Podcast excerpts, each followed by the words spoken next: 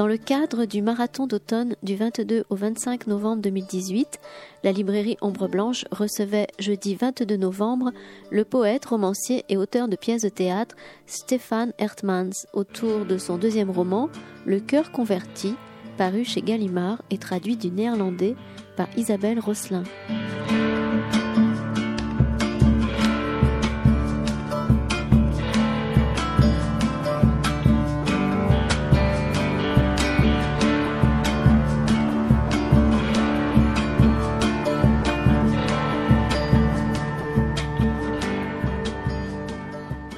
Merci. C'est bon Vous m'entendez? Merci à tous d'être là. Vous êtes très nombreux, c'est très bien. Je suis ravi que vous soyez tous euh, venus pour euh, écouter euh, Stéphane Hertmans parler de son, nouveau livre qui vient de sortir chez Gallimard qui s'appelle Le cœur converti. C'est un, roman qui, chez nous, a été un vrai coup de cœur de, cette rentrée littéraire en ce qui concerne les écrivains en traduction. C'est ah oui, parce qu'on alors on va essayer de, Stéphane euh, vient avec des euh, une, clé où il y a des, des, images des lieux. Euh, des lieux qui sont en partie les lieux du livre, notamment le, village de Monieux où se passe une partie du, roman. Mais ça, on va, en parler. Et, c'est très bien parce qu'effectivement, topographiquement, c'est un livre qui s'inscrit véritablement dans un lieu. Euh, alors, pour résumer vite, euh, assez rapidement, le, livre, pour ceux qui ne l'auraient pas, euh, qui ne l'auraient pas encore lu, mais je sais que vous êtes quand même déjà nombreux à, l'avoir lu depuis septembre. c'est un roman extrêmement, moi j'ai trouvé original dans sa forme, mais aussi dans, l'univers qu'il nous présente.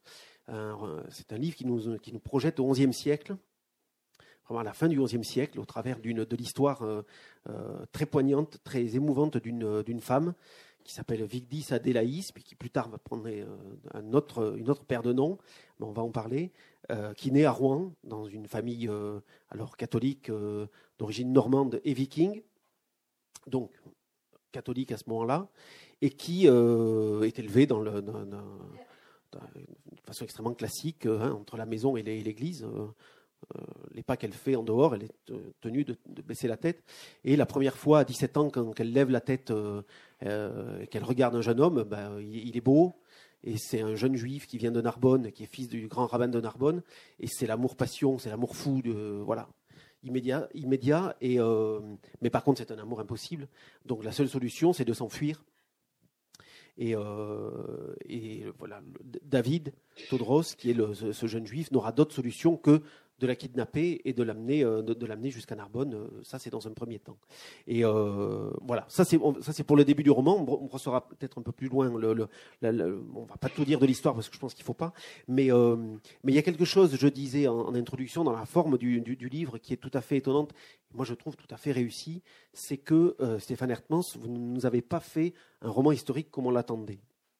Vous faites un roman historique à deux regards c'est-à-dire une recréation de, de ce XIe siècle-là, mais en même temps aussi les pas que vous, vous avez fait, le cheminement que vous avez fait dans la découverte de ce personnage-là. Parce que vous nous le dites au début, mais c'est une femme qui a, euh, qui a véritablement existé. Et voilà, peut-être commencer peut-être par nous dire comment vous avez, euh, vous avez eu vent de, cette, de l'existence de cette, de cette jeune femme. Oui, j'aimerais bien vous répondre. D'abord, je veux dire que je suis ravi de vous, de vous pouvoir parler. Je dois vous dire, le français n'est pas ma langue maternelle. Je suis un belge néerlandophone, je suis flamand. Ça veut dire que de temps en temps, je fais des erreurs, même des gaffes, et vous allez me euh, corriger, ou parfois je ne trouve pas le mot, mais voilà. Je pense qu'on va s'arranger parce que je trouve qu'un bon belge, c'est un bon un belge bilingue. Euh, voilà, alors je fais de mon mieux. Et je suis ravi de, visiter Toulouse pour la première fois dans ma vie.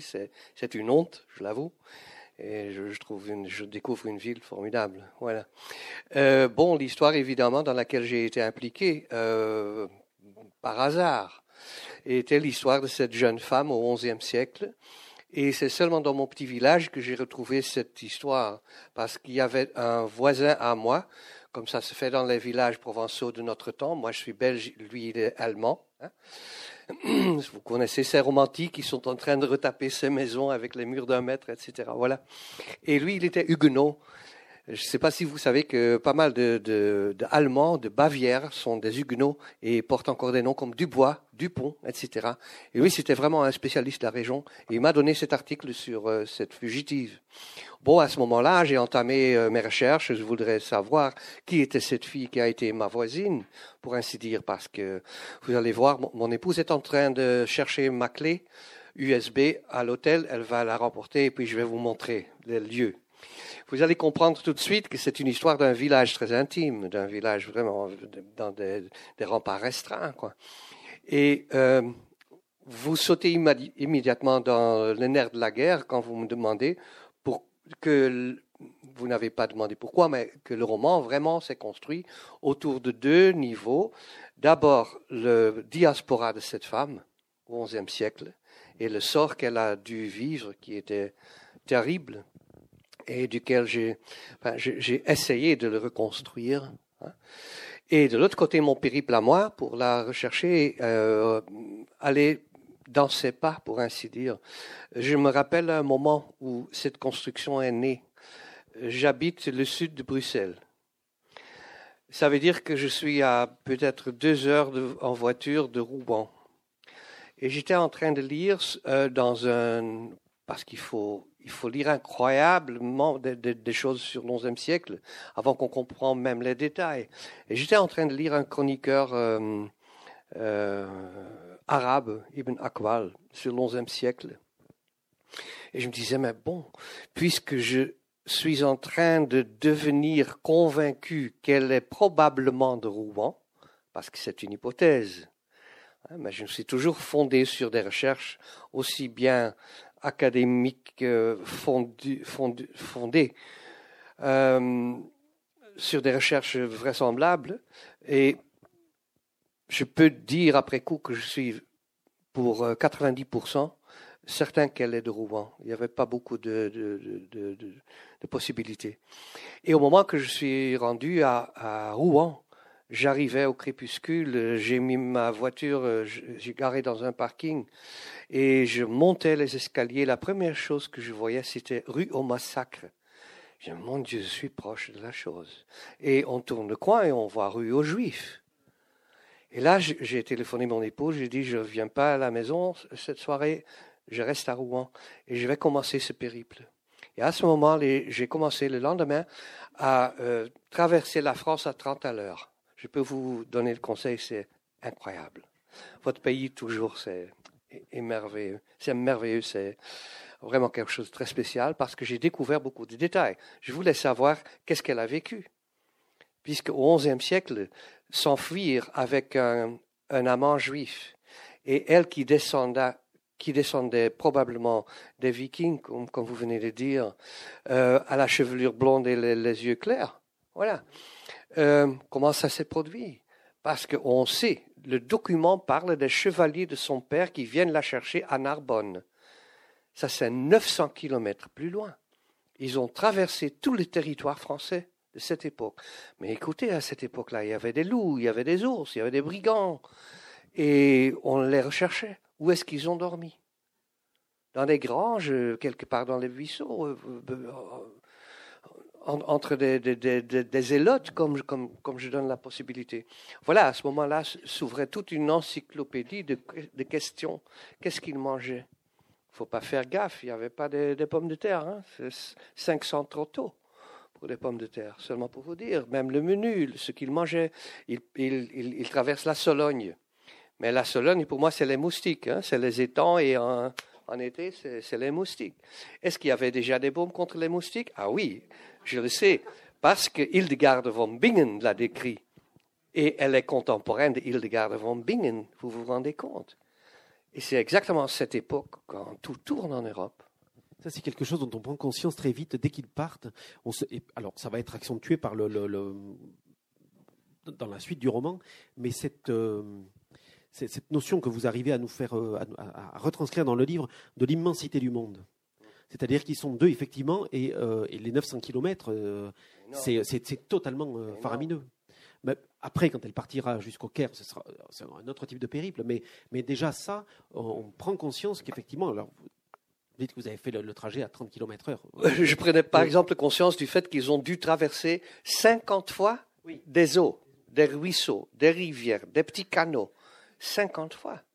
Seulement traverser la Seine quand vous, quand vous sortez de, de Rouen, elle fait une sorte de virement. Il faut la traverser deux fois. Comment est-ce qu'ils ont fait? Puisqu'ils étaient recherchés. Oui, c'est ça, ils sont poursuivis en plus, donc euh, ils, ne, ils, ne, prennent pas les ponts, ils puisqu'il y a des, les, ponts sont surveillés tout le temps, il y a des... Euh, il y a des hein, on, paye une taxe quand on traverse les ponts. Oui, par exemple. Et, et, ils sont fugitifs, oui, oui. Et, alors, justement, quelle est la masse de, de, de, documentation? Parce que, alors, on est bien entendu euh, que c'est un roman, hein, c'est-à-dire que vous investissez de romanesque, de fiction, des, euh, des, une, une, histoire que vous reconstruisez. Mais euh, la masse de documentation que vous avez, alors parce que vous en parlez de ça, mais avant d'avoir accès aux documents réels, le, le, ce qui vous met dans, le, dans, dans, les pas de cette histoire, c'est quoi?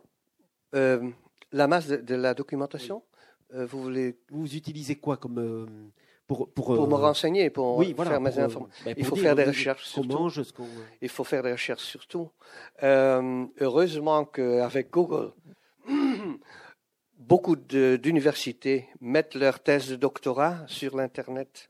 Vous payez quelques 10 ou 20 euros et vous pouvez entrer dans une thèse de doctorat pour tout. Je dis toujours, euh, à l'époque, on demandait tout à Dieu et il répondait jamais. Maintenant, on demande tout à Google et il répond toujours. Et c'est tout. La question la plus absurde, vous pouvez la poser, vous, allez trouver une réponse, et souvent une réponse académique. Je vous donne encore un exemple. Au moment qu'elle est à Marseille, et elle veut traverser la Méditerranée, les bateaux, c'était quoi à cette époque? Quel tonnage? C'était quel genre de bateau? Il faisait quel, euh, quel trajet? Il y a toujours un fou quelque part à Chicago ou à Londres ou à New York ou à Rome qui a fait une thèse doctorale là-dessus. Vous trouvez tout. Ça veut dire que j'ai appris tellement beaucoup de choses que je n'avais pas attendu de trouver, aussi sur euh, la situation de l'Europe. Même le fait que les gens voyageaient comme des fous. On s'en rend pas compte. Euh, quand Raymond de Toulouse part ici avec les croisés, il a déjà été, il s'est rendu déjà deux ou trois fois à Jérusalem et retourné. Mais c'est fou, c'est incroyable. On s'imagine pas cela, on est toujours arrogant. On pense que c'est nous qui avons inventé tout. Mais par exemple, les périples sur la Méditerranée, c'était très pratique. 90% des bateaux arrivaient à temps. Ce n'était pas encore le Ryanair arrivé à temps, mais quand même, ils arrivaient à temps. Et c'était sauf. Et ils passaient de Marseille à Gênes, et de Gênes à Palerme, et de Palerme euh, à Alexandrie, et d'Alexandrie au Caire. C'était une question de quelques semaines. Mais évidemment, moi, je posais question. À, ce moment-là, elle est veuve parce que son mari est, tué dans un pogrom dans mon petit village euh, euh, vauclusien. Pourquoi est-ce qu'elle se donne? Est-ce qu'elle se donne pour chrétienne ou pour juive? C'est une convertie. Elle a une double identité. Elle parle d'un changement de, religion. À qui est-ce qu'elle prie dans son intimité? Parce que prier à Dieu, c'est quelque chose de très intime. On trouve toujours qu'on a une ligne directe personnelle avec lui. N'est-ce pas? Et qu'est-ce que cette femme fait? On est en train de préparer un opéra sur euh, ce livre. Je suis très content pour La Monnaie à Bruxelles. Et on a déjà le titre, et un, très bon compositeur. Le titre sera, puisque ça sera en anglais, Praying to Whom? Prier à qui? C'est une question très actuelle. Et c'est ce que je me suis rendu compte euh, faisant chemin et en faisant mes recherches et en me rendant compte de quoi il s'agissait vraiment, qu'il s'agit d'une histoire très actuelle mais que je ne devais pas prêcher, pas faire le missionnaire et pas faire le moralisateur, mais seulement vous raconter une histoire, cette époque, et c'est à vous de vous étonner des parallèles avec notre époque.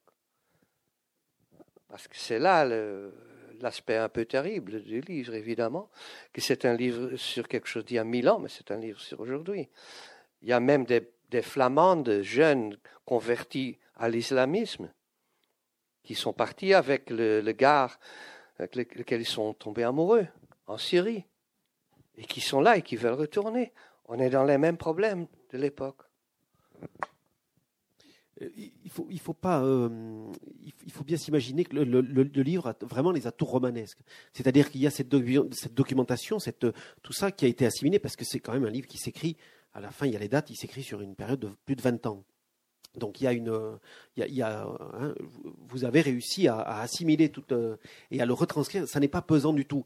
Dire la présence, c'est ça qui est en plus qui est formidable dans le, dans le roman, c'est que votre la, présence du narrateur euh, et de et de, des parties contemporaines n'est pas, c'est là, mais ça n'est pas, ça ne, ça n'empêche pas le rythme ni le, le, ni, l'avancée romanesque de, de, l'histoire de, de, de non, mais il faut toucher quelque chose qui est pour moi très euh, important et j'y ai réfléchi un peu.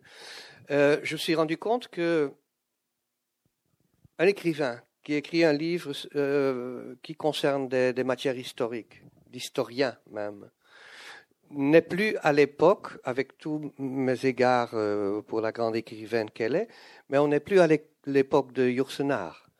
Je ne vous plonge pas dans une histoire du temps d'Adrien, et vous pouvez en sortir aisément à la fin et dire c'était très beau et je, je, je ferme le livre et je suis à ma propre époque, c'est très lointain. Non, je voudrais vous faire, pour ainsi dire, entre guillemets, faire souffrir de cette histoire. Parce que je veux vraiment savoir qui elle est. À un certain moment, mon éditrice à Amsterdam disait, Stéphane, tombe amoureux d'elle. C'est la seule solution. Parce que tu ne dois pas écrire encore un livre sur l'onzième siècle. Il y en a plein. Hein? On n'en a pas besoin, mais rester proche d'elle, euh, essayer de la toucher. Et ça, c'est mon obsession dans le livre. Et qu'est-ce qu'il y a à toucher encore, mesdames et messieurs? Des pierres et des parchemins. C'est tout. Ce qui reste de mille ans, ça nous donne quelque chose à réfléchir. Le bois, ça ne se tient pas. Ça ne tient pas mille ans. Par exemple, euh, je vais vous montrer euh, la topographie du village. Il y avait on pense qu'il y avait une sorte de corridor en bois, mais il reste rien. Mais il y a les pierres, il y a les documents. Voilà mon épouse qui arrive avec la clé USB. Je vais vous montrer maintenant les images. C'est effectivement extrêmement, extrêmement bouleversant parce que plus on avance dans, le, dans la lecture et plus on prend conscience de l'attachement que. Merci. Plus on prend conscience de l'attachement que, que vous avez pour ce personnage-là, pour cette femme qui, euh, mmh. qui, est, qui, est, effectivement bouleversante euh, par la, la, tragédie de sa vie. Est-ce que je peux lire un petit extrait pendant que vous faites le, truc technique? Seulement pour. Hein? En fait, je me suis rendu compte que je pouvais écrire ce livre que à Monieux, mon petit village euh, perché en Provence. Hein. Comme le dit Giono, la Basse-Provence n'a rien à voir avec la Haute-Provence. La Basse-Provence, c'est les vignes, les Américains, les Japonais et les piscines. Mais la Haute-Provence, c'est les truffes, les chèvres, les moutons. C'est les discussions qui durent pendant des générations. Hein, voilà. Mais c'est aussi un monde sauvage. C'est un paysage qui n'a pas changé. À cause de cela, ce que j'ai fait en, pour ainsi dire, en ouvrant la, première scène de mon livre, c'est seulement regarder à travers ma fenêtre. Ça n'a, ça n'a pas changé. Euh, vous l'avez déjà? Oui, c'est bon. Ouais. Euh, non, PowerPoint, un peu. Voilà, guerre est terrible. Non, le cœur converti. Ah le dernier. Voilà. Ouais. Vous allez voir ce que je veux dire. Et je vais vous lire un petit extrait. Mais en même temps, tout le. C'est un philosophe, il réfléchit toujours avant qu'il agit. Hop. Ouais. Et maintenant, le deuxième. Voilà, vous voyez mon, mon petit village à moi. C'est un village perché Mais tout de même, le village moyenâgeux se trouvait ici, un peu plus haut. Les villages sont en train de, descendre dans toute la Provence. Ça a à faire avec l'instabilité des sols, mais aussi parce qu'on ne doit plus se défendre contre les envahisseurs. Mais vous voyez tout de même encore les, les remparts. Vous voyez? L'église était à l'extérieur des remparts, c'est extraordinaire. Elle date, les premiers fondements du 8e siècle. C'est un lieu vraiment très historique. On a retrouvé des traces néolithiques dans le village dans les environs, il y a des grandes gorges qui sont spectaculaires, les gorges lanesques. Vraiment très beau. En plus, on a retrouvé des traces. Là se trouve la tour qui a été construite au XIe siècle pendant la vie de ma protagoniste. Puis il y a une petite église qui a été construite, on pense peut-être 50 ans plus tard, euh, une petite chapelle de, Saint-André. Et dans cette église, on a retrouvé la pierre d'autel.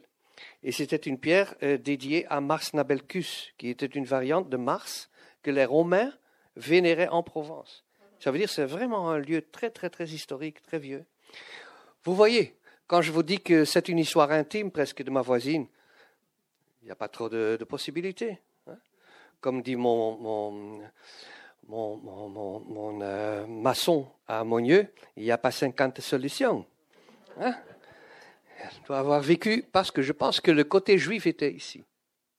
Le côté chrétien était ici. Et les ruines qu'on voit ici sont beaucoup plus ouvertes du côté chrétien, tandis qu'ici, du côté juif, ils sont très étroits. Et je pense qu'il y avait une porte qu'on pouvait fermer même, déjà à cette époque. Voilà. Je vous lis le premier extrait. Il est tôt le matin. Les premiers rayons de soleil apparaissent au-dessus de la crête de la colline. Depuis la fenêtre qui m'offre une vue sur la vallée, je vois loin deux personnes approcher. Elles doivent venir des hauteurs de Saint-Hubert, d'où l'on peut contempler aussi bien le sommet du mont Ventoux que la vallée de Monieux. Elles ont sans doute marché un moment à travers la chénaire clairsemée sur ce plateau où rôdent les loups. Le célèbre rocher de cire, ce mur monumental au-dessus duquel essaiment les abeilles, inaccessible là-haut, et qui se couvre littéralement de gouttes de miel faisant luire la pierre sous le soleil estival. Cette pierre est encore là, massive, inabordable, désolée, noyée dans la brume matinale. Les deux personnes ont vu tout cela et sont passées à côté en silence. Je le vois pour, euh, pour ainsi dire au moment qu'ils arrivent à mon lieu, au moment qu'ils se sont enfuis de Narbonne, parce qu'ils se sont enfuis de Narbonne, parce que le chevalier de son père la cherchait. Et c'est là que le grand rabbin de Narbonne, son nom est dans le document, euh, David euh, Richard Todros, hein, décide d'envoyer ses enfants dans ce petit village en Vaucluse, si vous me permettez. Oui, encore une fois? C'est un détail de, du Voilà, ça c'est le document. Regardez comme c'est merveilleux. C'est un document d'il y a mille ans, écrit en euh, hébreu séfarade, avec des, il paraît qu'il y a des petites particularités qui euh, fait, euh, font preuve du fait qu'il était en fait euh, espagnol, qu'il parlait l'espagnol. Mais il faut se rendre compte qu'à Narbonne, on parlait arabe et espagnol. On ne parlait pas le français à Narbonne. Oui, voilà. Et même à l'époque des, Arabes à, Narbonne, ils, disaient encore au XIe siècle, les Français ne vont jamais regagner Narbonne. Cela veut dire que ce rabbin qui habite mon petit village à moi a étudié à Narbonne et qui connaissait le beau-père de la fille. Et que c'est à cause de cela que j'ai dû reconstruire tout cela. Hein, que le beau-père a décidé, je vais les envoyer là où j'ai un collègue, parce que là, ils seront sains et saufs. Je vais vous montrer euh, plus tard la carte de la France. La France n'était pas un hexagone à cette époque-là. Un, peu plus loin, oui, on va retourner sur tout cela, encore, encore. Oui, encore, encore. Voilà. Regardez, ça c'est la France du XIe siècle. La Provence était part du Heilig Deutsche Reich, du règne de l'Empire allemand. Alors c'est très intelligent de ce, rabbin de Narbonne, les envoyer là-bas le père de, de, la Normandie ne va pas euh, penser à cette solution. Vous voyez? Et maintenant, évidemment, il y a l'autre histoire, c'est que comment ce document nous a atteints à notre époque. Et si, on, si vous me permettez de retourner un peu sur les images de la synagogue. Encore hein? Voilà. Voilà. Dans cette synagogue au Caire, on a retrouvé ce manuscrit qui a été écrit à Monieux en Provence. Et le manuscrit dit Communauté juive, où que ce soit dans le monde, aidez cette pauvre femme. C'est une prosélyte, une convertie au judaïsme de chez nous, qui provient d'une famille euh, très importante d'un pays lointain. Elle est tombée amoureuse du fils du grand rabbin de Narbonne. Elle l'a marié. Quand elle était enceinte, ils étaient à Narbonne six mois. Les chevaliers de son père l'ont cherché. Ils sont venus vivre chez nous. Ils ont deux enfants, Yaakov de six ans et Yusta de trois ans, et encore un, nouveau-né qu'elle a au sein. Et son mari a été tué dans un pogrom euh, causé par les, les croisés avec Raymond de Toulouse, dans mon petit village, qui sont passés par là. Et la femme ne cesse pas de pleurer. Elle n'a plus rien. Les enfants ont été arrachés par les croisés. Ça, c'est un énigme, on ne sait pas trop. Je pense parce que, par exemple, elle, avait cet aspect d'une une blonde nordique chrétienne. Mais est-ce qu'elle a fait cela parce qu'à ce moment-là, c'est un peu trahison quand elle dit écoutez, je suis chrétienne. Imaginez-vous pour cette femme le déchirement. À ce moment-là, elle peut peut-être sauver sa vie en disant oui, mais c'est ce que je décris aussi quand je décris ce, ce pogrom terrible, que on lui dit et vous, vous avez des enfants juifs ou quoi? C'est quoi? Parce qu'on ne vit pas trop avec ce, genre de mélange. Et je pense que ce soupçon qu'elle suscite tout le temps, c'est vraiment ce qui marque sa vie. Pour moi, c'est une question sur l'identité, la construction de l'identité. Par exemple, elle n'a pas de nom dans le document. Je lui dis, bon, les noms, quels noms étaient populaires à cette époque où les vikings dominaient Rouen et où 80% des, on peut pas encore, techniquement, on peut pas encore, pas encore parler des bourgeois, mais des patriciens de la ville, étaient scandinaves, deuxième ou troisième, génération. Quels étaient les noms les plus euh, populaires à cette époque-là? J'ai choisi Vigdis, et puis je me suis dit, bon, euh, laissons, puisque je suis flamand, laissons dire qu'à cette époque-là, la Flandre, euh, c'était beaucoup plus grand, la Flandre. Hein, Arras, c'était à nous. Hein, écoutez, hein, voilà, faut connaître, faut connaître son histoire. On parlait le flamand à Arras encore. Et je me suis imaginé une mère flamande, voilà, et je me suis dit, quels étaient les noms qui étaient populaires au XIe siècle en Flandre? Et là, j'ai trouvé Adelaïs, par exemple. À cause de cela, elle a déjà une double identité elle est Vigdi scandinave, elle est Adelaïs flamande, mais elle est de Gaulle, elle est française aussi bien. Et elle devient juive de Narbonne et va aussi bien passer une grande partie de sa vie comme juive séfarade au Caire, parce que c'est là qu'on a retrouvé son document. Si vous voulez parler d'une Europe d'antan, et s'il y a des populistes qui nous parlent d'une Europe monotone et monoculturelle, c'est un mensonge. Ça n'a jamais existé. Voilà un point qui était pour moi très important, que je n'apporte pas en, argument, mais en, fiction. Pour vous laisser savoir, c'est ce que j'ai trouvé en faisant mes recherches. Ce ne sont pas des mensonges, ce sont des choses que j'ai trouvées sur l'Europe à cette époque-là. Tout était mélangé. Et puis il y a les croisades, qui vont évidemment déraciner tout hein, faire basculer toute la culture européenne qui existait depuis déjà des siècles et des siècles une catastrophe géopolitique énorme. On a appris, nous, nous tous, pas mal sur les croisades, n'est-ce pas? À l'école primaire. C'était des héros, n'est-ce pas? Il faut. faut pas il faut pas faire la on dit des héros. Il faut lire Amin, il faut, il faut lire Amin Malouf. les croisades vues par les Arabes. Là, vous allez voir qu'on vous a raconté des petites histoires. Et ça m'a fasciné beaucoup parce que, écoutez, ce livre est né du fait que je voulais tomber amoureux d'une fille d'il y a mille ans. Et j'aboutis dans une Europe et une situation géopolitique qui concerne toute l'Europe et toute la culture et qui concerne notre actualité. J'avais pas prévu cela. Je, je, me suis rendu compte, chemin faisant. On se rend compte sur les passages qui se passent à Marseille, à quel point Marseille est une ville aussi incroyablement cosmopolite. Enfin, c'est un lieu. De, ce sont Massilia, euh, c'était grec. Hein, Mais euh, voilà, l'espace de, la Méditerranée aussi, parce que c'est quand même aussi un roman euh, sur la Méditerranée. Qui, qui Je reviens sur sur Amoutel. Moi, j'avais noté pour vous soumettre cette idée-là que c'était. J'avais noté que c'était une, une, femme aux semelles de vent. Oh. Aux semelles de vent, comme on dit de, de, de Rimbaud, les semelles. Ah oui, voilà, oui. Comme on dit de Rimbaud, c'était le, poète aux semelles de vent. Ah oui, voilà. Parce que c'est une femme égarée aussi. Oui, oui. Vous le notez, ça Il y a plus que cela. Elle est, elle est perdue aussi dans son, euh, dans son identité. Euh. Sa pérégrination n'est pas, euh, ce n'est pas quelque chose de très gai. Elle est marquée. Et écoutez, je, je, je passe pas mal de mon temps à Bruxelles. Je connais la situation à Molenbeek.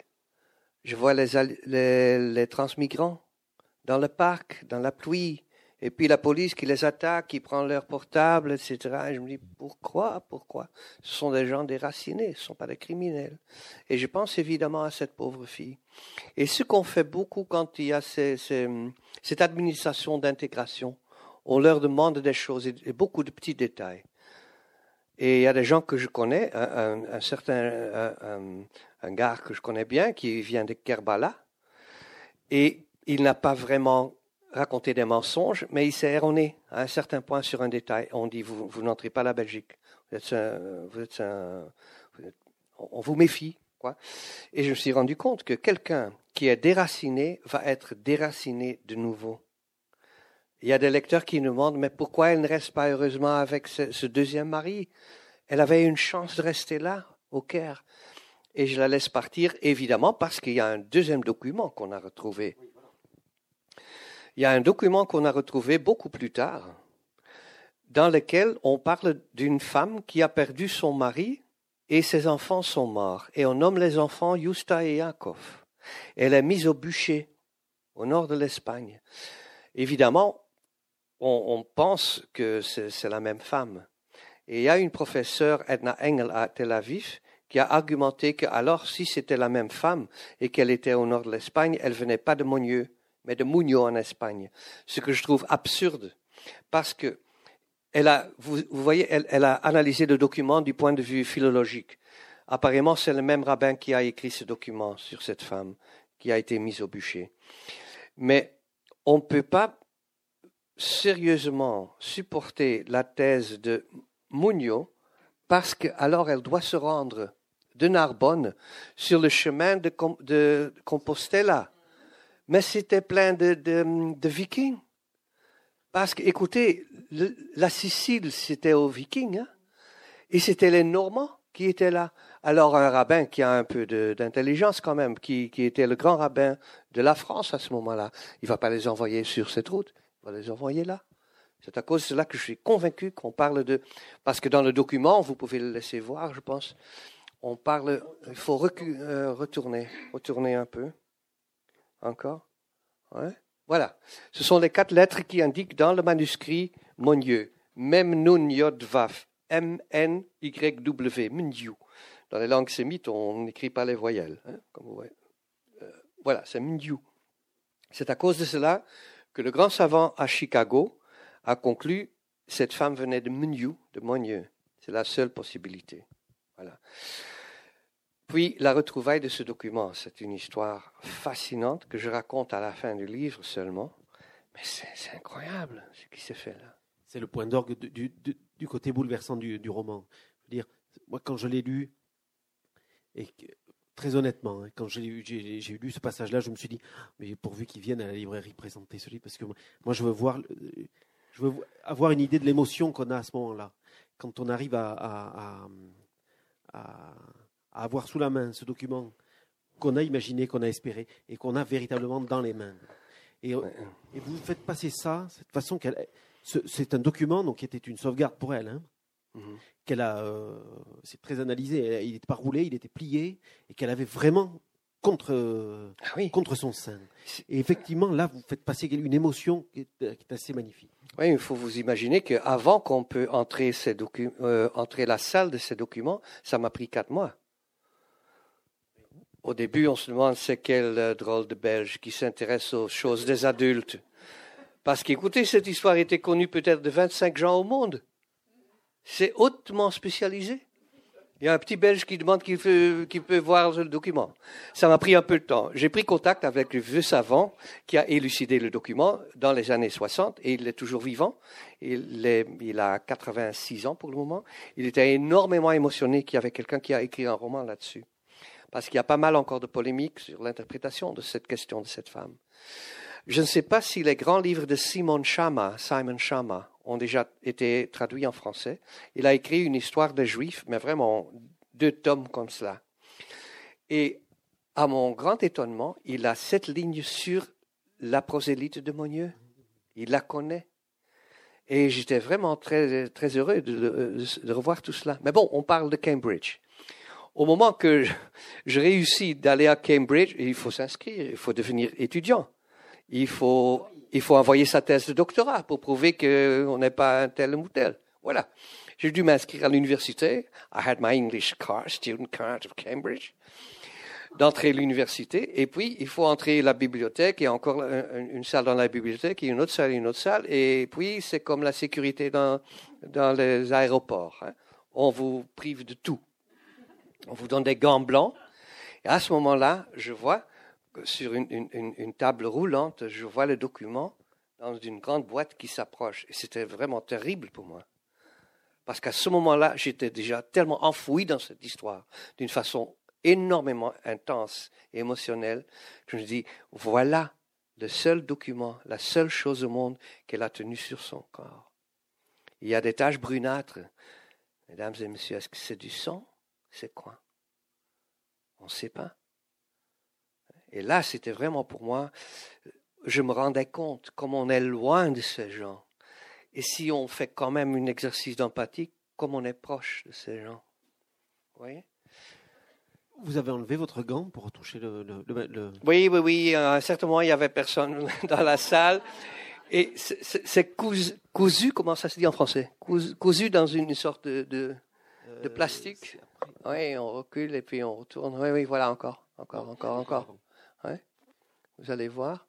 Les documents sont cousus dans une sorte de plastique. Ça, c'est Norman Gorb. Voilà. Ah oui, Il y a une petite ouverture ici. Et j'ai, voilà, j'ai mis mon doigt là-dessus. J'ai dit, je touche le document de Hamoutal maintenant, vraiment. Et c'était vraiment, pour moi, ça a quelque chose d'enfantin et de naïf, je me rends compte. Mais comme le grand philosophe et écrivain allemand Schiller l'a dit, il y a les sentimentaux, ce sont les savants. Et il y a les naïfs, ce sont les artistes. Et les artistes prennent une route directe pour toucher les choses parce qu'ils ne connaissent pas le sentiment, ils ne connaissent pas le, respect des académiciens. Ils sont un peu plus primaires. Voilà. C'est ce que j'ai voulu faire. J'ai une formation académique et j'ai voulu y entrer comme poète, comme quelqu'un qui veut vraiment savoir, parce que ça touche à mon histoire à moi. C'est mon village où déjà depuis 25 ans je suis heureux et où une histoire atroce s'est passée. Voilà. Et de ce côté-là, il y a pas mal de, d'envergure existentielle dans le livre, aussi bien. Des questions sur l'existence des gens, sur la fragilité de notre sort, en plus. Mais ça, il y a quelque chose, c'est une expression que vous utilisez au, tout début, juste avant que, qu'on entre dans le texte. Vous dites que le livre est guidé par euh, un souci euh, d'empathie créative. Et ça, c'est une expression qui est très juste. Effectivement, le livre obéit à ça. C'est-à-dire que, et j'ai l'impression que le romancier que vous êtes se laisse vraiment guider tout le temps par l'empathie créative. C'est-à-dire que c'est euh, parce que vous êtes empathique avec les personnages que ça vous donne les moyens de, de, de, créer de la fiction. J'espère, oui. Ou de remplir les blancs. Euh. Oui, oui. En même temps, évidemment, parce que j'ai une formation académique, je voulais ne pas écrire euh, avec une sorte d'imagination, quoi que ce soit. J'ai voulu imaginer des choses fondées sur les recherches. C'était pour moi comme si je, serais tombé sur une sorte de fresque sur laquelle on voit encore un menton, une oreille, euh, peut-être une épaule, un genou, et qu'il faut compléter de nouveau la figure humaine. Et je ne dis pas que la version que je donne est une version scientifiquement historique, etc., juste, mais c'est une probabilité. C'est ce qui concerne la littérature, de faire un exercice d'empathie avec ce qui a pu se passer. À l'époque, au XIXe siècle, on disait que les historiens devaient écrire exactement comme ça avait été. À cette époque-là, on espérait encore qu'on pouvait vraiment euh, euh, vivre une, une historicité, une, presque une science historique. Nous, on sait que ce n'est pas possible pour moi un livre français qui a été très important encore euh, quand j'étais beaucoup plus jeune, c'était le livre sur Montaillou, le roi Ladurie. On a eu une discussion énorme dans les universités parce que les historiens stricts de, l'ancienne école, pour ainsi dire, disaient c'est pas permis de s'imaginer cela. Mais après, on s'est rendu compte, mais quand même, ce qui s'est imaginé était fondé quand même sur des choses qui étaient vraisemblables. Et maintenant, dirons que euh, la profession de l'historien a changé beaucoup Et la littérature et la profession de l'historien se rapprochent souvent. Et c'est sur ce point de rencontre que se trouve mon livre. Voilà. Alors, moi, j'ai plus que le sentiment, mais je crois que le livre repose sur, euh, trois éléments vraiment hein, qui, qui, fondent le, le, le, le, socle du livre.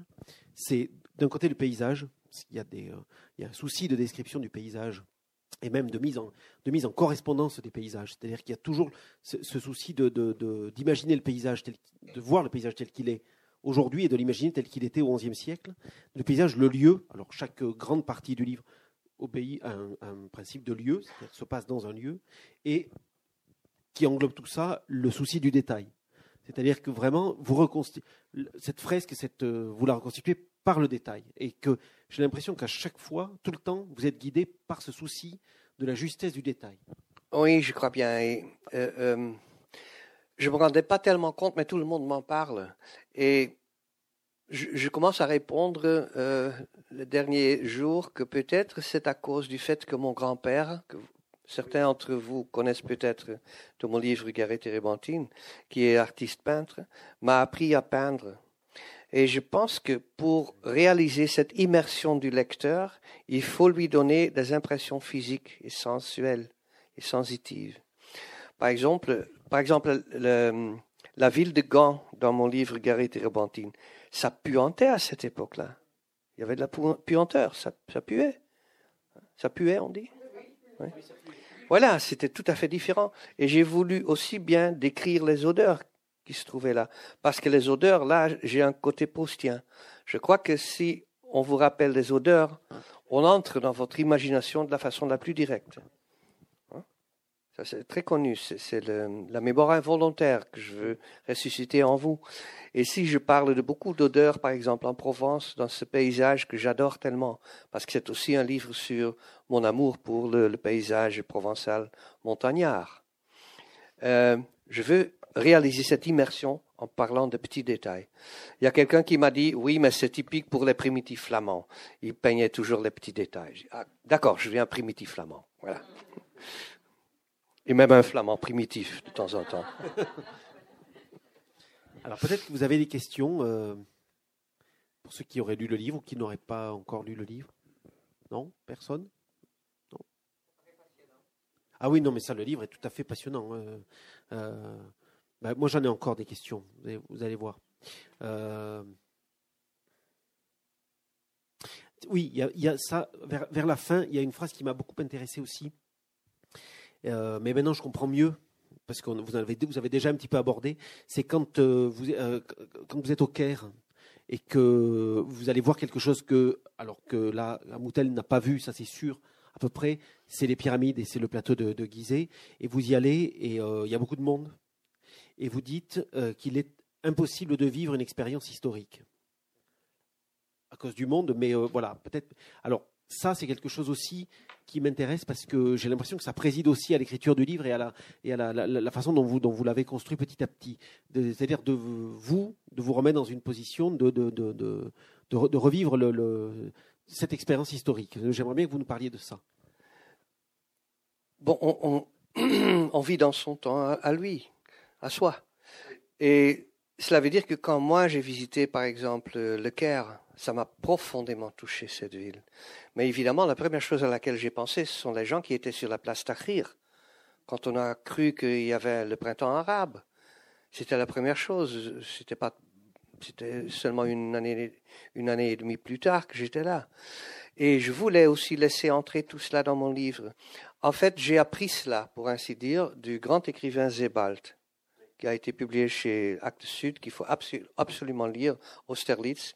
C'est lui qui m'a rendu compte du fait que, qui m'a fait rendre compte du fait que on ne peut pas être l'historien naïf qui se trouve sur un point objectif. Ça, c'est nul, c'est mort. On se trouve engagé dans les lieux, on se trouve engagé dans l'incertitude, on se trouve engagé dans le désir de connaître. Et à partir de cela, euh, j'ai visité le Caire. Et je dois vous dire aussi bien le moment que j'ai visité la synagogue, j'ai été profondément été touché par le fait que je ne vais jamais savoir. Et que j'ai écrit le livre parce que le désir ne peut vivre que sur le fait que je ne vais jamais savoir. Que je vous donne une version, mais que peut-être il y a d'autres possibilités. Il y a des lecteurs qui me demandent, mais est-ce qu'il vraiment a fallu la faire souffrir tellement? Je réponds, mais je pense que ça a été encore beaucoup pire. Une femme seule à cette époque-là qui tombe entre les religions, ça a été quoi? Pour faire la, la, la, traversée de la Méditerranée, par exemple. Et à cause du fait que je me rends compte que je ne vais jamais savoir, euh, j'ai pu écrire ce livre sur le désir de savoir. C'est pour moi très important. Et c'est à cause de cela que ce n'est pas un livre moralisateur. Au contraire, c'est un livre pour, se rendre compte ensemble, ensemble, vous et moi, qu'on veut savoir ce qui s'est passé avec les gens qui ont vécu avant nous. Ce qui est passé dans les lieux où nous on est heureux ou aussi angoissés. Parce que si on pouvait traverser le, les temps, qu'est-ce qu'on pouvait voir ici, sur ce lieu, il y a seulement deux siècles, Qu'est-ce qui s'est passé ici? On n'en sait rien. Et j'ai ce côté très enfantin en moi de me toujours demander ces questions absurdes. Euh, ce qui marque le poète, je crois, cette euh, petite innocence un peu stupide, de demander les choses que les gens euh, adultes et, et, sages et intelligents ne se demandent plus. Mais quand même de se demander parce que ce n'est pas évident qu'on vit dans notre temps. En plus, je me suis rendu compte, dans un de mes livres, j'ai comme motto euh, le, contemporain, le contemporain ne sait rien. C'est une phrase que j'ai d'un grand écrivain allemand qui s'appelle Victor Klemperer, un romaniste, un professeur en français à Dresde, qui a vécu un sort terrible parce qu'il était juif pendant la Deuxième Guerre mondiale, et il a tenu un journal chaque jour et il écrit en détail tout ce qui s'est passé avec les nazis. C'est un livre insupportable, mais il avait toujours de courage et il lisait son, son Montaigne hein, dans sa cave, caché derrière un, un peu de charbon, parce que les Allemands ne pouvaient pas trouver les livres français à ce moment-là. Vous voyez? Quelle atrocité quand même. Mais cet homme écrit à un certain moment pour prendre espoir, le contemporain ne sait rien. Et je me rends toujours compte, je suis à, Toulouse avec vous. Qu'est-ce qui va déclencher une guerre ou une dispute dans le monde de nouveau, dans le monde incertain dans lequel on est? Est-ce qu'il y a moyen, mesdames et messieurs, que je vous vois dans deux ou trois ans et qu'on dit, vous vous souvenez, c'était encore avant la guerre? Mais ça, c'était le sort de nos parents et de nos grands-parents. De dire, vous vous souvenez, c'était avant la guerre? Et je suis vraiment très, très, très dans cette pensée. Le contemporain ne sait pas, mais il peut s'imaginer quand même un passé. Et c'est peut-être un devoir de la littérature, parce que la littérature a ce devoir de donner de l'empathie, de l'exercice d'empathie avec ce qui nous est étrange. Et c'est ce que je voulais faire, cette, cette chose absurde de tomber amoureux de quelqu'un d'il y a mille ans et de vouloir la protéger, ce que je ne peux pas. J'avais noté la phrase, effectivement. C'est au début. Euh, vous écrivez on est encore en, en 1091. Le monde occidental glisse lentement vers une catastrophe, une fracture dans l'histoire, et personne ne le voit venir. Le contemporain ne sait rien. Et moi, j'avais une question par rapport à cette phrase-là. C'était est-ce que ben, vous y avez en partie répondu hein. Est-ce qu'aujourd'hui, c'est encore valable? Regardez la télé, quoi. Il y avait un certain moment j'étais en train de lire le grand chroniqueur arabe Ibn Akwal, qui écrit un avertissement pour les pèlerins, aussi bien musulmans que chrétiens ou juifs, et leur donne le conseil de ne plus passer à travers les côtes de, Syrie. Du Syrie ou de la Syrie? Le, Syrie. De Syrie. Merci. Bon, puisqu'il y avait une sorte de guerre et de violence en Syrie. Bon, la soirée, j'ouvre la télé, je vois la, même chose. Je me dis, il n'y a rien qui s'est passé. Quand on voit ces gens qui ont tué euh, des gens innocents à Paris dans un supermarché cachère, qui se sont écriés qu'ils ont tué des, des, croisés, littéralement, on se rend compte que l'histoire dans laquelle je me suis plongé dans mon petit village innocent est une histoire d'aujourd'hui, quoi. Va falloir qu'on conclue. Si vous voulez, on va avoir un petit peu de temps pour faire des, des dédicaces. Stéphane, merci beaucoup pour la générosité de votre euh, Grand de merci vos à propos. vous. Merci beaucoup. Grand merci à vous. Merci à vous.